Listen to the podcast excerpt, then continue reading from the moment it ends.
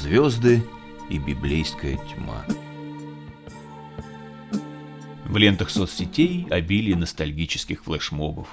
Сотни черно-белых детских фоток и атрибутов ущербного, но счастливого детства.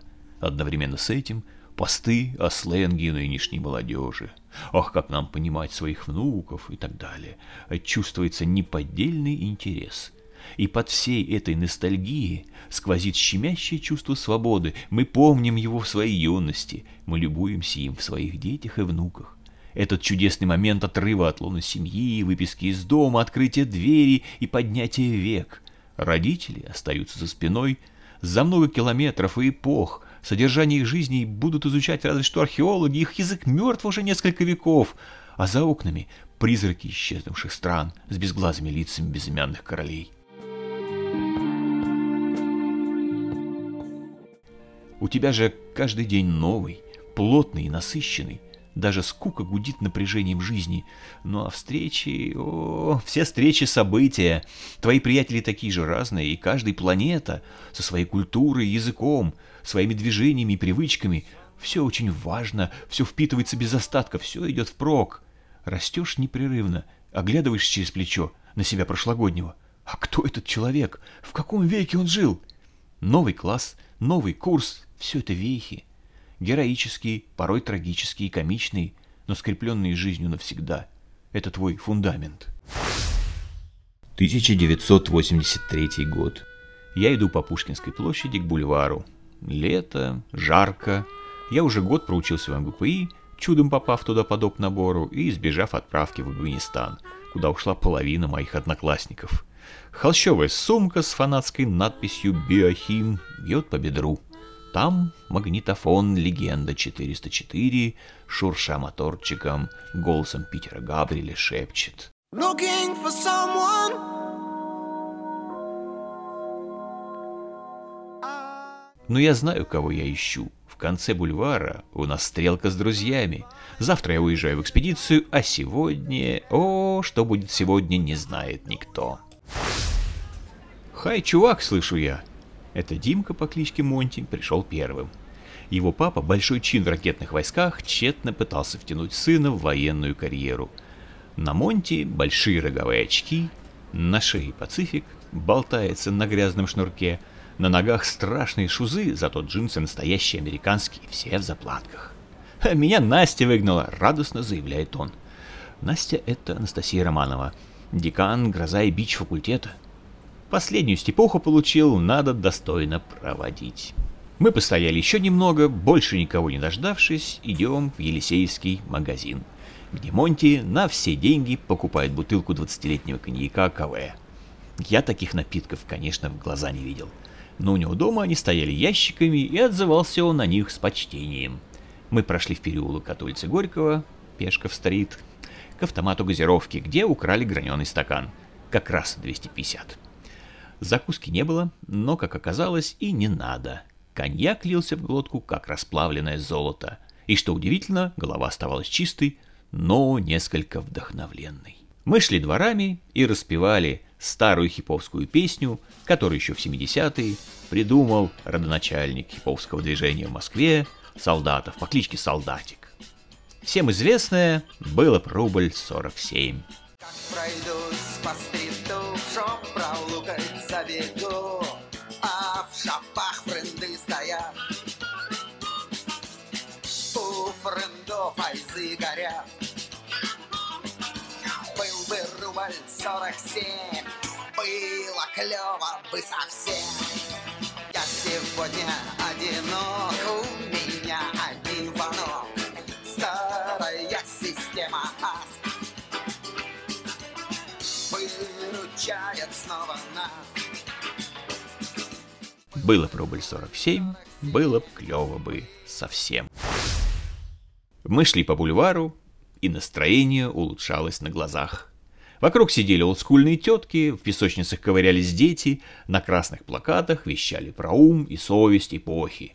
Грузчики пили на задворках магазинов, сидя на деревянных ящиках. Но нас это восхитительно, то есть ну совсем не касалось. Монти рассказывал про московскую систему. Он был вписан во многие хиповские компании и выглядел соответствующе. Мне же претила их пассивность и аморфность, так что меня с ними, кроме длинного хайера, ничего не роднило. Но я наматывал на ус темы. Система ASK очень помогала в путешествиях по нашей бесконечной родине, и я принял ее всем сердцем. Мы спустились к нынешнему театральному проезду и решили плюнуть с бороды на лысину. Ну, то есть пойти от проспекта Маркса к библиотеке Ленина. Монти уже порядочно развезло. А у меня еще было дело. И я крепился. Мы уже шли бодрым шагом мимо старого корпуса МГУ, когда Монти разобрало, и он резко захотел пирожков с мясом, которые продавались рядом с бассейном Москва. Но вот непременно там. Шлепать до Кропоткинской мне не хотелось, и мы раскланялись. Я же поспешил назад, к Пешков-стрит, где во дворах, в помещении факультета психологии МГУ, меня ждал инженер Гена для опытов. Тут следует сделать поясняющее отступление. Заработать наше время студенту было трудно, а во время учебного года почти невозможно. Подавляющее большинство моих приятелей стипендию не получало, а столовки у нас на факультете не было. Чебуречная во дворе спасала, но не всегда, а в столовой у гостиницы «Космос» было дорого. Выкручивались как могли. Монти, например, продал свои волосы, а также регулярно сдавал кровь. Ходили слухи, что можно продать медикам свой скелет за 100 рублей. Находились очевидцы, что своими глазами видели в паспорте счастливца отметку «Скелет продан». Я тоже заходил в третий мед по этому поводу, но был не понят. Но вот что было реально – так это поработать подопытным кроликом у психологов и физиологов. За смену в 6 часов платили гигантские 3 рубля. Я часто подработал таким способом в Институте психологии напротив факультета. Но сегодня меня ждало нечто особенное. Гена будет ассистировать человеку, исследующему гипноз. Меня позвал туда Саша по кличке Шериф. К слову, в будущем клавишник группы Зодчи. Э, мол, требуются мои навыки барабанщика. С гипнозом я уже работал в академическом институте, правда выяснилось, что моя гипнабельность сугубо добровольная. Но результаты были хорошие. Мне было жутко интересно. Я согласился.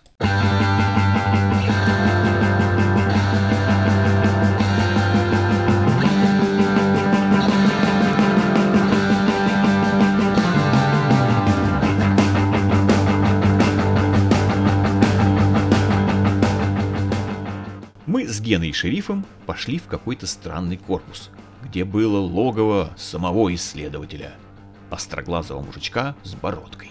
Как нам объяснили, он изучал развитие творческих способностей под гипнозом и предложил нам сыграть что-нибудь на воображаемых инструментах, ну, будучи в трансе. Ну, легко. Мы с шерифом посвящались, нас погрузили в сон, и мы грянули Хигвей Стар. Я точно помню, что перед игрой передвинул хай-хет справа, где он часто стоит у Яна Пейса, налево, как я привык, и что дал отмашку шерифу, склонившемуся над органом. Он по старой партии играл, как потом выяснилось.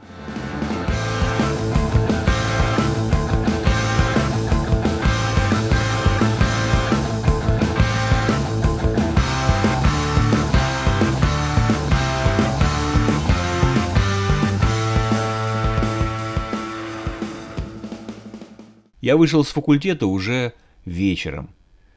Было темно, я шел по улицам к метро, с одной стороны опустошенный, а с другой стороны наполненный, но совершенно выбившийся из сил. И тут я вспомнил, что меня ждет еще весьма приятный вечер. В связи с отъездом моих родителей на дачу у меня собирается на ночь отличная компания. Ну, будем выпивать и слушать музыку.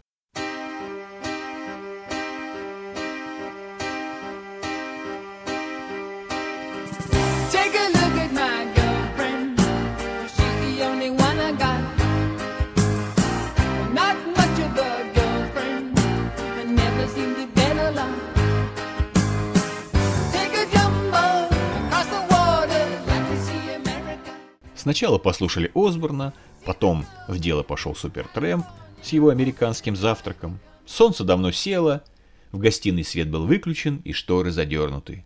Кто-то расположился на диване, кто-то полулежал на полу, кто-то так и застыл за столом с рюмкой в руке. Из колонок шел поток земного оркестра Манфреда Мэна. Соловьи и бомбардировщики, как угорелые, носились по комнате.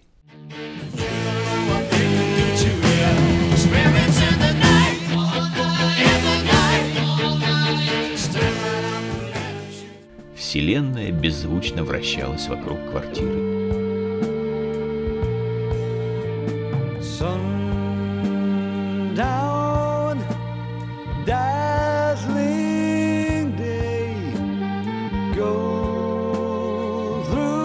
В темной квартире лица друзей изменились. Нас всех явно накрывало. Что-то происходило вокруг, и происходило в наших душах также. Музыка сменилась, кто-то пошел покурить, а я вдруг почувствовал, что держу на плечах небо. Меня затопила неистовая, пронзительная реальность. Я встал и вместе со Славкой по кличке Малыш пошел на балкон. А нам в спину Джон Уэттон плакал.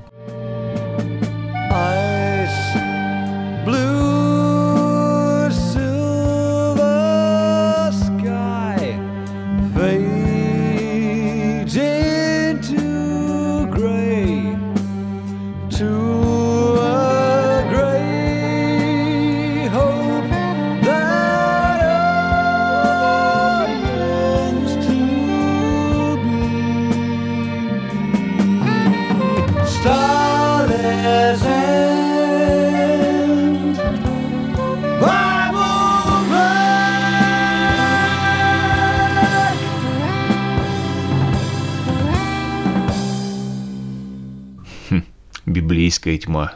Да, именно она опустилась на нас сверху. Миллионы поколений, миллионы судеб. Все это преломилось вокруг в каком-то странном калейдоскопе реальности. И на балконе безумное звездное небо застилала громоздкая Пашкина фигура. Мы прислушались. Рыбников читал наизусть вторую книгу. Исход. Я вздрогнул и понял, что мое лицо мокро от слез.